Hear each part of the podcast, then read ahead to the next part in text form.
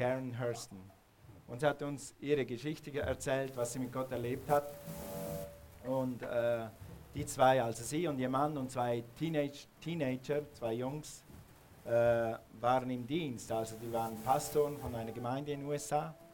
Und äh, eines Tages, so wie sie das ab und zu mal gemacht haben, am Abend sind sie ins Bett gegangen. Der Mann hat gesagt, ich gehe schon. Und die Frau sagt, ah, ich gucke noch schnell, ich gucke noch schnell das hier fertig. Ich komme dann gleich nach. Dann hat sie da ihre Show fertig geguckt, weiß nicht, eine halbe Stunde, Stunde. Und äh, dann kommt sie ins Bett und dann sagt Hallo oder irgendwie so äh, und keine Reaktion. Und dann, hey, keine Reaktion. Und wie sie nochmal nachfragt, merkt sie, dass der Mann tot ist. Einfach so. Während dem Fernsehen schauen, ist der gesunde Mann nach Hause gegangen. Was würdest du dann sagen? Wie viele Fragen und wie viel Warum und warum, weshalb? Und Herr, wir, wir dienen dir und wer gesund und was kommt? Weißt du was? Jesus hat am Kreuz gesagt, mein Gott, mein Gott, warum hast du mich verlassen? Und warums kommen manchmal im Leben. Ja? Lass uns mal lesen. Wir wollen über das Warum reden heute. Was machst du im Warum? Oder was machst du, wenn du ein Warum erlebst? Oder wir haben diese Serie, Serie genannt Krisensicher. Mein Gott, mein Gott, warum hast du mich verlassen? Lass uns nochmal unseren Text lesen aus Hebräer 12, Vers 2. Und dabei wollen wir auf Jesus schauen. Er hat uns gezeigt. Sag mal, er hat uns gezeigt, wie man mit Warum umgeht. Ja, genau. Okay, wie man diesen Lauf beginnt und als Sieger ans Ziel kommt. Weil er wusste, welche Freude auf ihn wartete, hat er das, hat er das Kreuz und die Schande dieses Todes auf sich genommen. Nun sitzt er auf dem Ehrenplatz an Gottes rechter Seite. Halleluja. Wir haben das vorletzte Mal oder am ersten Lektion haben wir gelernt, wenn du durch ein Warum gehst, wenn du durch eine Krise gehst, dann vergib jedem, der versucht, dein Leben kaputt zu machen. Zweitens, kümmere dich um Menschen in deiner Nähe und kümmere dich in, um andere Menschen, auch wenn es dir nicht so gut geht. Drittens, hilf anderen Menschen, die durch gleiche Probleme gehen. Das haben wir letzten Sonntag besprochen. Wie kann ich ein Segen sein für Le Leute, die durch gleiche Probleme gehen? Man sagt so im Volksmund, gleich und gleich gesellt sich gern und gleich und gleich kann sich helfen. Ja? wenn du in ähnlichen Situationen bist, kann man einander helfen und einander stützen. Wir haben gesagt, wir können einander Sicherheit geben, wir können einander unterstützen und wir können, wir können vor allem den Leuten, die durch Krisen gehen, Errettung an, anbieten. Eins weißt du immer, egal welche Krise du durchmachst, du bist gerettet. Und was du hast in dir, diese Sicherheit von Gott, dieser Trost in dir, den kannst du jedem mit jedem teilen. Okay, und heute wollen wir eben darüber reden, was machst du, wenn Warums kommen. Wenn so viele Warums kommen, dass du nicht mehr weißt, was oben und unten ist. Wenn so viele Warums kommen, dass du nicht mehr weißt, soll ich weiterleben oder soll ich nicht weiterleben. Ich habe das erlebt in meinem Umfeld. Es waren ein paar Todesfälle in der Schweiz. Und da haben manchmal die Leute gesagt, am liebsten wäre ich aufs Grab draufgelegen und wäre mit meinen Verwandten auch in den Himmel gegangen. Und ich kann das gut verstehen. Ich habe meine Mama zu Grabe getragen, als ich 16 war. Und mein Vater, habe meinen Vater angeguckt. Und wenn ich meinen Vater angeguckt habe, habe ich gedacht, wie wird er das überstehen? Und warum es kommen? Warum es kommen im Leben? Und wenn sie zu dir nicht kommen, preis dem Herrn. Aber wenn sie kommen, es gibt eine Lösung. Es gibt etwas, wie wir mit diesen Warums umgehen. Also, Karen Hurston hätte sagen können, Gott, warum? Wir dienen dir. Einfach so, aus dem Nichts, bang, einfach wenigstens eine Vorwarnung und dann fängt man an. Kenne ich von mir selber auch, dann fängt man an. Wenigstens eine Vorwarnung. Wäre es so besser gewesen? Wäre so, dieser Unfall, wäre das so besser gewesen? Wäre eine Krankheit besser gewesen als ein Unfall? Und du fängst an und du fängst an und du drehst die Räder. Und das ist so. Das ist einfach als, als Mensch ist das so. Wir sind so gemacht. Aber was macht man, dass man mit diesem, mit diesem Warum? Das Erste, was wir lernen können von Jesus ist, stelle deine schwierigen Fragen Gott, nicht Menschen. Jesus hat nicht vom Kreuz runtergeschrien, Mama, warum passiert das? Und Jünger, ihr habt mich verlassen und ihr war, und warum ist das mit mir? Jesus hat gesagt, Gott, mein Gott. Er weiß genau, für alle anderen ist das eh zu schwierig. Ich richte meine Fragen lieber direkt an den Vater im Himmel. Amen. Okay, also in, de, in der ersten Lektion musst du lernen, deine Fragen an Gott zu stellen und nicht an Menschen. Weil die Menschen wissen es nicht. Und dann kann es passieren, und ihr habt das alle schon erlebt, vielleicht nicht alle, aber manche. Wer hat das schon erlebt? Du gehst durch so einen Schmerz durch, du weißt nicht, was oben und unten ist, du weißt nicht, ob du den nächsten Tag erleben willst, und dann sagt, sagt dir jemand, klopft auf die Schulter, ja, ja, ist schon gut, ich habe das auch mal erlebt, ist schon gut. Du hast gar nichts erlebt. Du hast nicht mein Kind verloren, du hast nicht meine Frau verloren. Das war meine Beziehung zu meiner Frau. Meine Frau ist jetzt weg und das hast du nicht durchgemacht. Ja, du hast Schmerzen durchgemacht, aber das gleiche hast du nicht durchgemacht. So billige Antworten gibt es manchmal. Nein, es gibt keine billigen Antworten in solchen Situationen. Es gibt keine. Okay? Aber es gibt Antworten aus Gottes Wort was wir tun können. Erstens, erinnere dich dann, und deshalb sage ich das oft in dieser Gemeinde, Gott ist gut.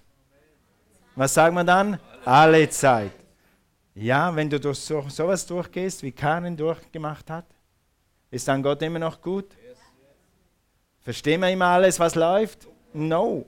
Aber ist Gott gut? Yes. Lass uns das mal lesen hier. Gelobt sei der Gott und Vater unseres Herrn Jesus Christus, der Vater der Barmherzigkeit und Gott alles Trostes. Gott, ich werf mich auf dich. Ich weiß nicht, was oben ist, ich weiß nicht, was unten ist, ich weiß nicht, ob ich weiterleben will, ob das überhaupt noch Sinn macht, aber ich weiß eins, Gott, du bist gut. Und ihr Lieben, in solchen Zeiten ist es besonders wichtig, dass du ein klares, gutes Bild von Gott, deinem himmlischen Vater hast. Hast du ein Bild von Gott mit der Peitsche, mit einem Prügel, der nur wartet, bis du irgendwas falsch machst und dann lässt er eine Bombe auf dich los? Oder was hast du für ein Bild heute? Heute, jetzt. Das, das Wichtige ist, die Beziehung zu Gott zu pflegen, das Bild von Gott zu gräden, wenn es dir gut geht. Dann kannst du stehen, wenn es dir mal nicht so gut geht. Amen. Du kannst, und Gott ist so barmherzig. Wie oft habe ich in Krisen geschrien, Gott, hilf, hilf, Gott, ich weiß nicht mehr weiter. Und dann hat Gott mich rausgeholt aus dem Sumpf. Aber besser ist, wenn du in die Krise reingehst, du weißt, Gott ist gut und Gott ist mit mir und Gott liebt mich und es ist nicht wegen mir und es ist nicht wegen Gott. Ich weiß, das ist jetzt einfach passiert, ich weiß nicht warum, aber ich weiß eins, Gott ist gut und Gott hilft mir hier wieder raus. Und wenn du das vor der Krise weißt und in der Krise weißt und nach der Krise weißt, dann ist dein Leben ein anderes. Amen. Nächstens, was du wissen musst, ist, wer Wer nicht liebt, kennt Gott nicht, denn Gott ist Liebe. Liebe. Die Liebe Gottes hat nicht diesen Mann von dieser Frau weggenommen. Die Liebe Gottes ist nicht der, der dir einen Unfall schickt, dass du nachher an Krücken gehst und nie mehr laufen kannst. Das war nicht Gott. Gott ist Liebe. Gott tut solche Dinge nicht. Ja? Ein Prediger hat mir das erzählt, er hat das selber erlebt, hat auch ein, ein Mann seine Frau verloren, schon lange her in Amerika.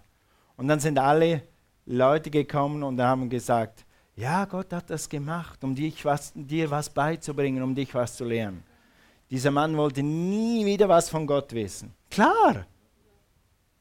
Also wenn ich einen Gott hätte, der mir meine Frau nimmt, dann würde ich sagen, nein, danke Gott, dann brauche ich keinen Gott. Gott ist kein Mörder. Gott ist kein Stehler, Gott ist kein Unfallverursacher. Gott ist Liebe. Amen. Und wenn du weißt, Gott, sag mal, Gott ist gut. Alle Zeit. Preis dem Herrn. Er ist der Gott allen Trostes und er ist Liebe. Barmherzigkeit kann man übersetzen mit Gnade, mit Anteil. Gott nimmt Anteil an deinem Schmerz. Er ist nicht der Schmerzverursacher. Er ist der Anteilnehmer. Er ist der Tröster und nicht der Verursacher. Okay, gut. Und dann nächster Punkt, das können wir lernen in so einer Krise.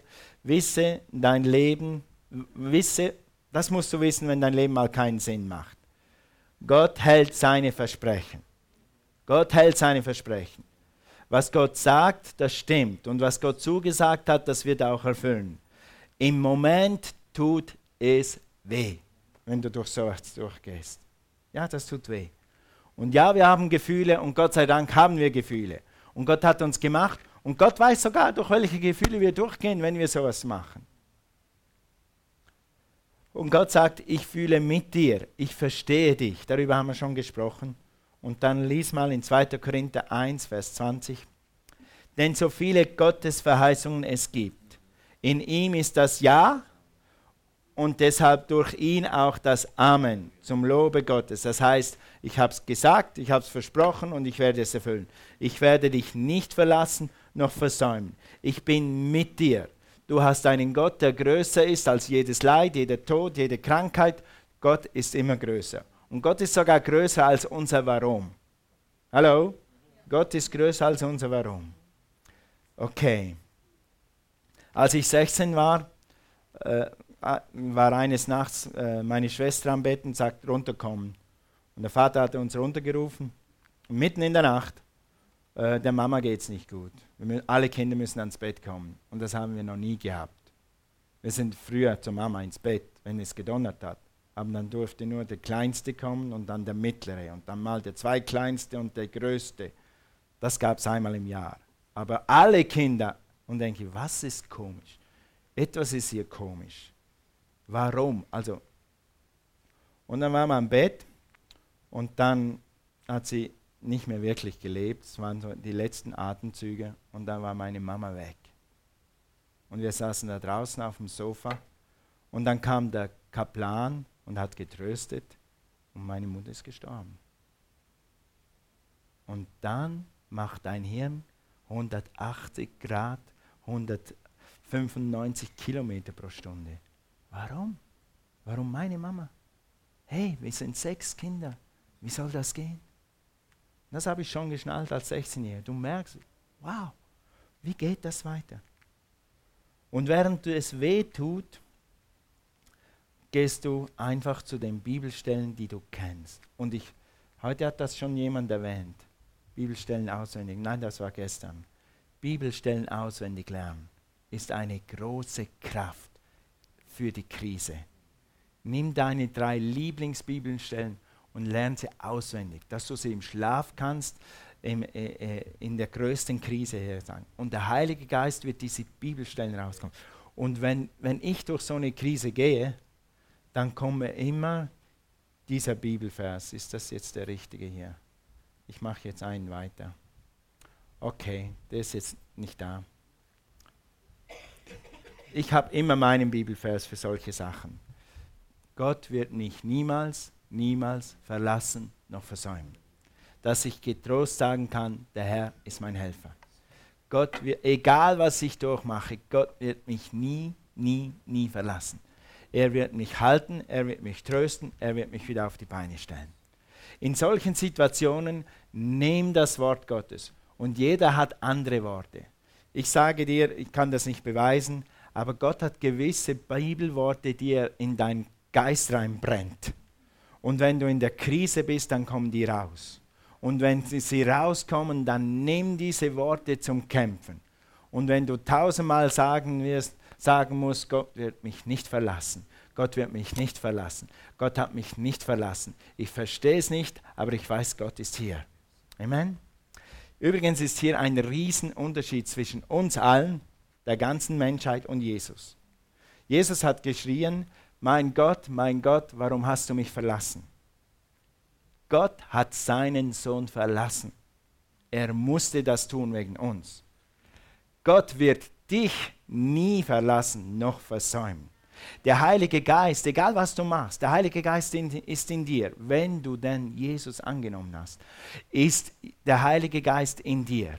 Und dieser Heilige Geist wird in Ewigkeit, sag mal Ewigkeit, wird in Ewigkeit, nochmal Ewigkeit, keine Sekunde von dir weggehen. Die Gegenwart Gottes wird ewig in dir sein, egal was passiert. Das war bei Jesus nicht. Deshalb Jesus, hat Jesus gesagt, mein Gott, mein Gott, warum hast du mich verlassen? Und ich weiß, dass es für Jesus noch viel schlimmer war. Wenn du dich gewohnt bist, mit dem Vater im Himmel so zu leben, für Jahrtausende und Jahrtausende und jetzt bist du unten auf der Erde, der Vater ist immer noch mit dir. Und jetzt auf einmal hängst du am Kreuz in deiner schlimmsten Stunde und jetzt ist Gott weg. Hast du schon mal Minuten gehabt oder eine halbe Stunde gehabt in deinem Leben oder gedacht hast, wo ist Gott? Ich war ein, zwei Mal erwacht am Morgen und dann habe ich gedacht, wow, wenn jetzt Gott nicht hier wäre, wenn diese Gegenwart weg wäre, das wäre eine Katastrophe. Wenn du dich einmal daran gewohnt hast, dass Gott hier ist, dann brauchst du das. Dann lebst du damit. Du hast es nicht immer hier, aber du hast es hier. Du spürst es. Gut. Und dann musst du dich einfach auf diese Dinge verlassen. In diesem Moment musst du dich darauf verlassen, dass Gott hier ist und dass er dein Tröster ist. Nächster Punkt. Wenn dein Leben keinen Sinn macht, wisse, dieses Leben ist vergänglich. Sag mal vergänglich. Sag mal temporary. temporary. Alles, was du hier durchmachst, ist nur für eine Zeit. Alles, was du hier durchmachst, ist nur für eine Zeit. Ich habe Schweizer Militär gemacht, 17 Wochen Grundausbildung. Und die schlimmsten Wochen waren die ersten zwei. Weil dann wirst du in die Jacke gezwängt und dann musst du lernen, wie man Hallo sagt. Und dann musst du mit den Leuten so reden und du musst immer auf Kommando. Da, da, da, und das war ich mir irgendwie nicht so gewohnt. Und ich dachte, das ist kein schöner Ort hier. Die Leute sind nicht freundlich, alles ist so militärisch. Essen ist zu Hause bei Mama auch viel besser.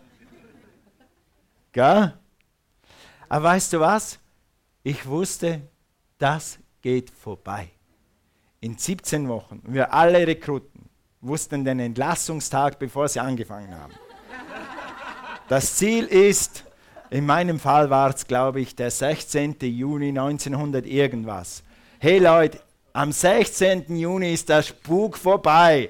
Alles andere mm, durch. Ja? Und nach drei Wochen wurde es sogar besser. Und nach zehn Wochen hatte ich richtig dicke, feine Freunde. Und nach zwölf Wochen gingen wir in die Schweizer Berge auf den Gletscher auf eine Gebirgsübung. Hey, come on!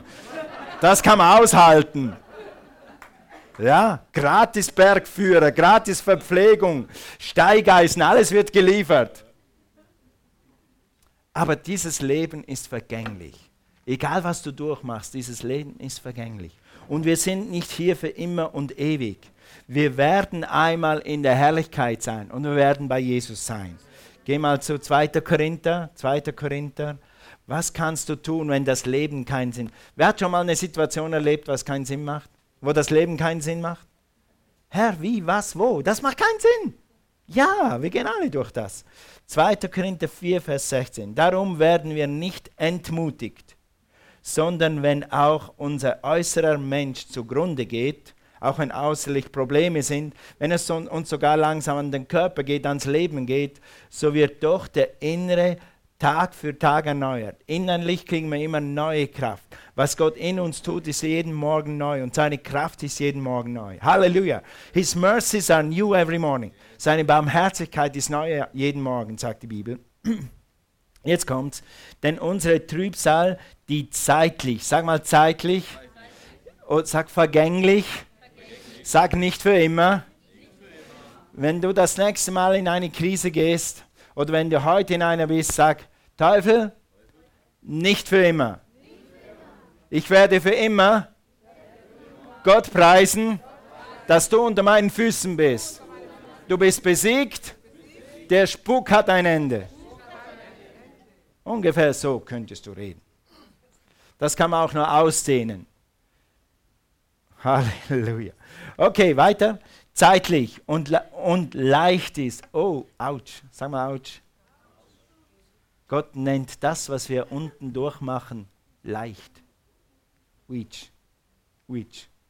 Also leicht ist, verschafft uns eine ewige und über alle Maßen gewichtige Herrlichkeit. Uns, die wir nicht sehen auf das Sichtbare, sondern auf das Unsichtbare. Was du in der Krise tun kannst, ist dich auf die Ewigkeit besinnen, auf das große Bild besinnen. Manchmal sind wir in der Krise und dann sehen wir nur uns und unsere Krise. Und wir vergessen, dass er und seine Herrlichkeit und seine Ewigkeit auf uns warten. Weiterlesen.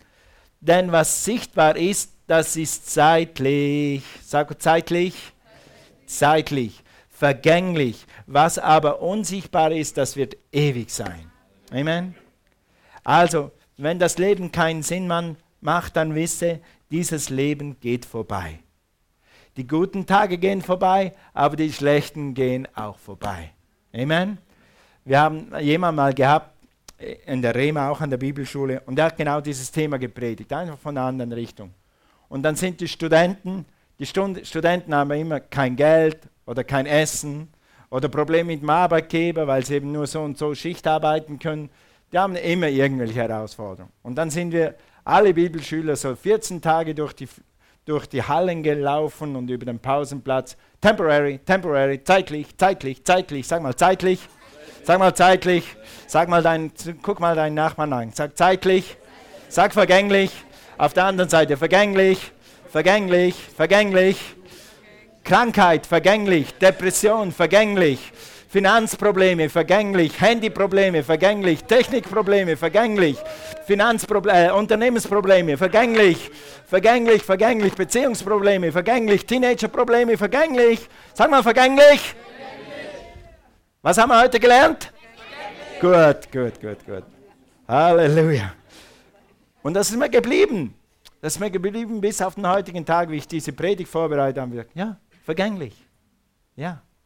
Wir sollen nicht so tun als Christen, als ob diese zehn Minuten, diese zehn Tage, diese zehn Jahre die Ewigkeit sind. Wir sind nicht hier für immer. Wir haben etwas Höheres, etwas Besseres, das ist unser Ziel. Und das wird dir helfen in der Krise. Gut, jetzt machen wir es noch praktischer. Während du Gott fragst und es kommen Fragen, ich, ich bete, dass sie zu dir nicht kommen. Ich prophezeie nicht, aber es gibt halt einfach auf dieser Erde, wir sind noch nicht im Himmel, es gibt Probleme. Und manchmal gibt es wirklich, wirklich schwierige Situationen im Leben. Und dann fragst du dich, warum. Was kannst du tun, während du warum fragst? Das ist das Erste. Die Karin Hurston, die hat an dem Tag über das gelehrt, äh, etwas anderes, als dass ich das heute tue. Aber aus ihr das zu hören, die das alles durchgemacht hat. Ich meine, ich habe auch schon einiges durchgemacht in meinem Leben, aber was sie durchgemacht hat, das ist das, was ich durchgemacht habe, nichts. Ja? Und sie hat das so gepredigt und hat das wirklich uns gelehrt, wie man das macht. Und eins, der zweite Satz, der mir geblieben ist, was Karen Hurston uns gelehrt hat, ist, du kannst dein Warum schon behalten, aber nur im Hinterkopf. Im Vorderkopf richte dich auf das, was deine Aufgabe ist, auf das, was dein Leben ist und was deine Zukunft bringt. Ja, ich habe auch, ich habe Fragen.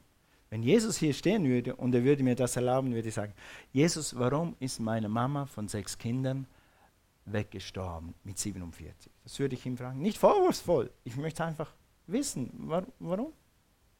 Aber zuerst würde ich fragen, ob das eine angemessene Frage ist. Weil ich glaube, wenn ich mal vor Jesus stehe, ist das kein Thema mehr. Aber sie hat gesagt, und das ist mir immer geblieben, wenn ich durch Krisen bin, behalte dein Warum im Hinterkopf das Leben geht weiter, mach weiter. Ja? Du kannst Warums haben, aber sie sollen nicht dein Leben regieren. Weißt du, kannst warum, warum, warum, warum, warum, warum. Und je tiefer du dich schraubst, umso schwieriger wird es wieder hochzukommen. Als ich mit 18, 20 Jahren meine Depression hatte und ich dann endlich wieder draußen war, habe ich mir eins geschworen ich werde nie wieder einer Depression Raum geben. Nie wieder. Ich habe Gott, er wird mich nicht verlassen noch versäumen. Ich werde mich wehren, bevor sie anfängt. Weil sich da wieder rauszukriechen und alle Umstände und alle Beziehungen, die damit vielleicht kaputt gegangen sind, das wieder zu reparieren, das ist mir viel zu anstrengend. I'm not gonna go there no more. Ich werde dahin niemals wieder gehen. Und das kann ich nicht sagen, aber ich kann sagen, weil Jesus in mir wohnt. Und du kannst auch. Und wenn du Jesus noch nicht hast, in zehn Minuten werden wir beten und in einer Viertelstunde und dann kannst du Jesus annehmen. Und dann kannst du dieselbe Power haben, die wir haben. Amen. Gut. Also, dann, hier ist ein gutes Bekenntnis für, für Leute, die ein Warum haben die ein schweres Warum haben oder ein nicht so schweres Warum haben. Lass uns das mal zusammen lesen hier, wie es hier steht. Das, das heißt Jesaja, Entschuldigung, habe das nicht übersetzt. Jesaja 63, Vers 9. Lass uns das einfach lesen. Aus all meiner Not, kein Bote und kein Engel. Jesus selbst hat mich befreit. Aus Liebe und Erbarmen hat er mich erlöst, mich aufgehoben und getragen in all den Tagen der früheren Zeit. Das heißt in der Vergangenheit, bis heute, bis hierher. Das ist so ein bisschen wie David. David sagt, Gott hat mir geholfen mit dem Löwen und Gott hat mir geholfen mit dem Bären und jetzt werde ich diesen Goliath auch besiegen. Und das ist eigentlich das. Und, und Gott sagt, ich habe dich getragen. Die Leute fragen manchmal, Gott, wo warst du? Gott, als das passiert ist, als das passiert ist, Gott, wo warst du? Weißt du, wo Gott war? Spuren im Sand, nur eine Spur. Warum ist im Sand nur eine Spur? Weil er dich getragen hat. In diesen Krisen trägt er dich. Hast du es gefühlt und gespürt? Vielleicht hast du es nicht gespürt, aber Gott hat dich durchgetragen. Und Gott wird dich wieder durchtragen. Amen. Wenn du nicht mehr gehen kannst, dann wird dich Gott tragen. Und ja, und er wird es einfach machen. Dieses Bild habe ich ganz in jungen Jahren als Christ kennengelernt und das hat mir auch immer geholfen. Wenn ich, wenn ich durch was durchgehe, dann denke ich immer, okay, dann trägt mich halt Gott. Dann wird mich halt den nächsten Schritt tragen. Gut. In der Vergangenheit und bisher. Und Gott wird jetzt nicht aufhören, dich zu tragen, nur weil du in dieser Krise bist. Also während der Krise, während du fragst Gott warum oder während du Fragen hast, mache eins, lerne dazu. Wow, was kann man in einer Krise lernen? Was kann Karen Hurston lernen? Was kann sie lernen, währenddem sie sieht, dass ihr Mann nicht mehr da ist? Und am nächsten Tag muss sie aufstehen und sie hat eine Gemeinde zu leiten. Und sie hat zwei Teenagers. Das ist nicht gerade die leichteste Phase, ohne Mann da zu sein. Was kann man lernen in, die, in dieser Zeit? Was kann ich in dieser Situation dazu lernen? Wie kann ich wachsen, trotz dieser Situation oder wie kann ich durch diese Situation wachsen? In Hebräer 5, Vers 8 heißt es, in Hebräer 5, Vers 8, und wiewohl er Sohn war, hat er doch an dem, was er litt, Gehorsam gelernt. Ups, das steht in der Bibel. Gott sagt, Gott sagt, mein Sohn, oder Jesus sagt, ich habe in meinem Leiden am Kreuz, vor dem Kreuz und am Kreuz Gehorsam gelernt. Warum ist Gehorsam so gut und warum ist Gehorsam so schwierig? Nicht von den guten Tagen, nicht von den Wundern, nicht vom Wohlstand hat er Gehorsam gelernt, sondern gerade im Leiden hat man Gehorsam gelernt. Nein, Gott hat mich nicht geschlagen, damit ich etwas lernen kann. Nicht das. Gott wird dich nie, äh, nie schlagen mit Krebs oder mit Depression oder mit Finanzmangel oder dich auf der Straße leben lassen, damit du was lernst. Nein, nicht das. Aber in der Trauer, in der Katastrophe musst, darfst du lernen, dass Gott da ist. Und dass der Weg, wo du gerade drauf bist, ein, ein, ein Weg ist, wo Gott mit dir ist. Und dann kannst du lernen, wie kann ich nun in dieser Situation überwinden mit Gott. Und wie werde ich trotz allem Gott nicht pass auf, den Rücken zudrehen oder Gott ins Gesicht spucken. Was man natürlich aus seelischen Gründen, physischen Gründen, äh, Gefühlsregungen verstehen könnte. Aber dann zu lernen, nein, Gott ist gut, ich kann es nicht verstehen, ich weiß nicht warum, ich werde gehorsam das weiter tun, was ich vorher gemacht habe. Ja? Als wir, Cornelia und ich, mal so äh, lange, lange, lange, lange her eine Gemeindekrise hatten und dann war alles so zerfallen, nicht in dieser Gemeinde, in einer anderen. Und, und dann haben wir gesagt, und was machen wir jetzt? Und dann ist wie, wie aus dem Bauch heraus, sagt Cornelia, wir machen das, was wir immer gemacht haben. Wir evangelisieren, wir beten, wir lesen die Bibel und wir machen weiter, was wir immer gemacht haben. Und daraus ist diese Gemeinde entstanden. Halleluja, mein Gott ist größer. Amen. Keep walking straight, hat ein Prediger mal gesagt. Wand, setze einfach den nächsten Fuß, einen Fuß vor den nächsten, einen Fuß nach dem anderen. Okay, 2. Korinther 1, Vers 9. Tatsächlich fühlten wir uns schon dem, dem Tod geweiht, schreibt Paulus, schreibt der Heilige Geist. Wir sollten eben lernen, unser Vertrauen nicht auf uns selbst zu setzen, sondern auf Gott nicht auf uns selbst zu setzen, sondern auf Gott, der die Toten lebendig macht. Mit anderen Worten, nicht von Gott, nicht von Gott zu rennen, sondern zu Gott zu rennen. Ja? In solchen Situationen müssen wir lernen, zu Gott zu rennen und nicht von Gott zu rennen. Die Kraft ist bei Gott. Und ja, wir haben gewisse Situationen im Leben stehen auch, gewisse, nicht alle, nie alle, entstehen auch, weil du merkst, dass du einfach nicht hast, was es braucht.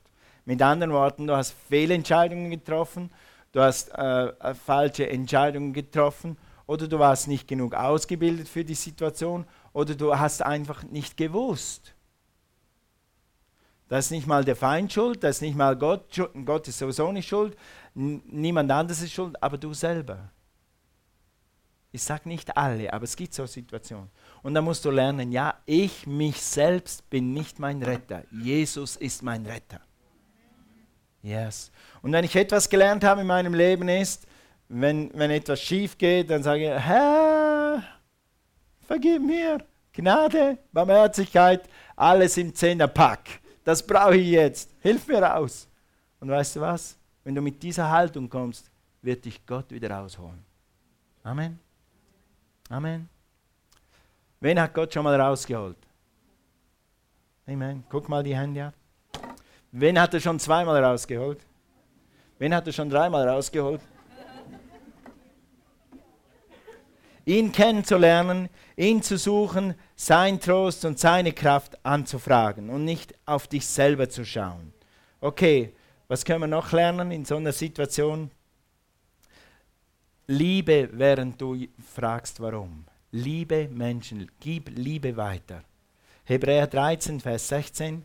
Vergesst auch nicht, Gutes zu tun und mit anderen zu teilen, denn solche Opfer gefallen Gott. Vergesst auch nicht, Gutes zu tun oder andere Mensch, sich um andere Menschen zu kümmern. Nun bist du in dieser Situation und während du in dieser Situation bist, vergiss nicht die anderen Menschen um dich herum. Vielleicht bist du verwundet, vielleicht bist du enttäuscht, vielleicht bist du, fühlst du dich besiegt. Es gibt andere Menschen, die enttäuscht sind, die besiegt, sich besiegt fühlen, die sich verwundet fühlen. Und du kannst ihnen dienen, wenn du deine Haltung behältst. In dem Sinne, dass Gott immer gut ist und dass Gott trotzdem einen Plan hat für dein Leben. Ja, es tut weh, ja, es schmerzt, aber ich bringe ein Opfer. Deshalb steht hier Opfer. Ich bringe ein Opfer. Weißt du, es, wenn, wenn dir alles weh tut und wenn du unterm Teppich bist und du fühlst dich von allem verlassen, dann ist es ein Opfer, aufzustehen und jemanden einen Kuchen zu backen. Ja? Oder jemanden etwas gut, oder für jemanden einzuspringen im Dienst, oder einfach überhaupt schon mal an andere Leute zu denken. Weil wenn der Schmerz groß ist, dann denken wir naturgemäß nur an mich, ich und mir selbst. Und wir zwei und ich allein und mir allein und ich. Okay? Gut. Dann, wenn du das tust, dann kann Gott etwas verändern. Dieses Gebäude hier haben wir in 2001 umgebaut und waren hier Wände und hier Wände und ich wusste nicht wirklich, wo wir anfangen. Und da waren ein paar Leute und einer von den Leuten war der Walter. Und Walter hat mal bei einer Firma gearbeitet, die haben mit Baustoffen gehandelt. Und der Walter hat gesagt, der Walter hat gesagt, weißt du, Toni, ich kann dir alles sagen auf einen Zentimeter, wie das geht. Ist kein Problem. Das habe ich gelernt, das mache ich schon zehn Jahre beruflich. Aber ich habe zwei linke Hände. Ich kann es einfach nicht selber machen. Der hat nie einen Akkuschrauber in der Hand gehabt, der hat auch nie wirklich, der wusste nicht, wie man, aber seine Frau war genial, die konnte schrauben, die konnte malen, die konnte verputzen, die, kon die konnte alles. Und der Walter, als wir hier umgebaut haben, hat er Krebs gehabt und hat mit Krebs gekämpft. Und dann habe ich gedacht, okay, jetzt haben wir den als, als Unterstützer verloren. Er wird jetzt sich um den Krebs kümmern und wird beten und wir werden mit ihm beten und werden mit ihm stehen und er wird gesund werden und das werden wir durchmachen. Der erste auf der Baustelle mit seiner Frau war der Walter. Mit der Flasche in der Hand und einer Kanüle irgendwo da rein. Währenddem er das Zeug sah, hat reinlaufen lassen, hat er Anweisungen gegeben, uns gesagt, wie das läuft und wie das tut. Ich denke, Walter, du kannst doch nicht mit dieser Infusion hier stehen und auf dem Bau. Wenn was passiert, dann denken die Leute, der Pastor hat dich gezwungen, hier zu. Lass mich in Ruhe, ich will bauen, dann komme ich auf andere Gedanken und wir haben eine Baustelle, das muss laufen. Okay, okay, okay. Und wir haben das fertig gemacht unter seiner Bauleitung und er ist geheilt und er lebt immer noch. Halleluja. Praise the Lord. Thank you, Jesus. Guck, das hat ihm niemand gesagt. Er hat einfach gespürt, ich, ich gebe jetzt, was ich habe. Und währenddem ich gebe, wird Gott das dann schon richten. Amen. Preis dem Herrn. Gut, 2. Korinther, 1, 2. Korinther 1, Vers 4. In, in allem Druck, unter dem wir stehen, ermutigt er uns, damit wir unsererseits die ermutigen können, die irgendwie bedrückt werden, weil sie Gott uns getröstet, weil Gott uns getröstet und ermutigt hat können wir andere trösten und ermutigen. Weil Gott in uns ist und weil Gott uns Kraft gibt, können wir währenddem anderen Menschen dienen und auf andere Leute zugehen. Also liebe andere Menschen. Und immer wenn du Liebe verschenkst, dann fließt Liebe zu dir. Und immer was du verschenkst, kommt 30, 60 und 100-fältig zurück. Was du gibst aus deinem Herzen, das wird 30, 60 und 100-fältig zurückkommen. Und da kann Heilung und Kraft fließen. Das Letzte, was wir lernen, während du die Fragen im Hinterkopf hast, bete an. Bete an oder lobe Gott. Was? Ich, du sagst, ich kann nicht schlafen. Das Ding beschäftigt mich Tag und Nacht. Ich weine mich in den Schlaf. Ich habe das Gott sei Dank noch nie erlebt. Aber es gibt Leute, die weinen sich, die weinen so lange, bis sie dann endlich vor Müdigkeit einschlafen weil sie so viel Kummer und so viel Schmerzen haben. Und ich kann das seelisch oder so mental kann ich das verstehen. Ich kann das verstehen, dass man durch solche Schmerzen geht. Aber ich habe es Gott sei Dank noch nie erlebt. Aber dann sagst du mir, ich soll jetzt Gott preisen in meiner Trauer, die Fragen der Schmerz. Ja, jetzt. Jetzt ist Zeit, Gott zu preisen. Gerade jetzt. Auf uns wartet also, heißt es hier in Hebräer, auf uns wartet also ein unerschütterliches Reich Deshalb wollen wir dankbar sein, denn dadurch dienen wir Gott, wie es ihm gefällt, in Ehrfurcht und heiliger Scheu. Wir wollen was sein? Dankbar und dadurch dienen. Dieses Wort dienen hier heißt auch anbeten. Dadurch loben und beten wir Gott an, wenn wir dankbar sind in der Krise. Achtung, wir sind nicht dankbar für die Krise, wir sind dankbar in der Krise. Und wir können dankbar sein, dass Gott mit uns ist. Und deshalb können wir Gott anbeten und Gott loben und Gott danken. Und, und wenn wir das tun, dann werden wir merken, dass etwas in uns hochsteigt, was da heißt, Heilig Geist, Trost, Kraft, Geborgenheit wird kommen. Vor ungefähr zehn Jahren, einige von euch kennen diese Geschichte, vor ungefähr zehn Jahren hat Cornelia eine Schreckensbotschaft gekriegt. Ihre Schwester wurde von ihrem Mann brutalst behandelt und äh, hat sie so zugerichtet, dass sie eigentlich schon fast weg war. Und dann sind die Kinder, die Kinder sind nach Hause gekommen und der Vater läuft zum Haus raus und der Vater sagt, müsst nicht mehr rein, eure Mama ist tot. Stell dir sowas vor. Und ein paar Tage später, paar, weiß nicht wie viel, waren wir zwei zusammen im Spital. Und was wir da gesehen haben, ich war schon ab und zu mal auf Intensivstationen. Und jetzt weiß ich immer, wenn ich über die Schwelle gehe, ich bete, dass ich Gnade habe und dass ich Barmherzigkeit habe, das zu ertragen und ein Segen zu sein. Und ich bin mir ein bisschen was gewohnt, aber was wir da gesehen haben, und dann unsere eigene Schwägerin, ihre eigene Schwester, das ist nochmal eine ganz andere Nummer. Ich liebe Menschen und ich liebe es, mich um Menschen zu kümmern. Aber wenn es dein eigenes Fleisch und Blut ist, ist nochmal was anderes. Meine eigene Schwester liegt da und, und die Ärzte haben gesagt, vielleicht ist es besser, sie überlebt es nicht. Weil wir wissen nicht, ob sie gehen wird, wir wissen nicht, ob sie reden wird, wir wissen nicht, ob ihr Hirn, ihr Hirn hatte, glaube ich, 20 Minuten oder zu lange kein Sauerstoff. Die Ärzte haben gesagt, es war zu lange ohne Sauerstoff. Hm? Und dann sind wir nach Hause gefahren und haben natürlich gesagt, wir beten. Und dann kam am Sonntagmorgen hier rein. Und dann habt ihr gesungen, How great is our God. How great is our God. Wie groß ist unser Gott. Und wir haben einfach gespürt, Jesus, wie groß bist du. Wir können diese Schwester nicht verlieren. Ich habe zu Gott geschrien und gesagt, Gott, du bist groß. Gott, du bist groß. Und wir haben geschrien und Cornelia hat gemeint, hier, und weißt du was? Gott hat das Wunder getan. Gott hat sie rausgeholt. Sie hat vor zwei Jahren geheiratet, hat einen super Ehemann, der zehnmal besser ist als der alte. Wir sagen immer, wie kommt, wie kommt unsere Schwägerin zu einem so goldigen Mann? Wo hat sie den gefunden? Der ist super. Und Gott hat es getan. Aber weißt du was? Im Schmerz hat mir das so gut getan. Und es ist so schön, wenn man Hilfe hat. Weißt du, wir haben richtig Hilfe. Du einfach deine Hände hebst und Gott lobst und Gott lobst.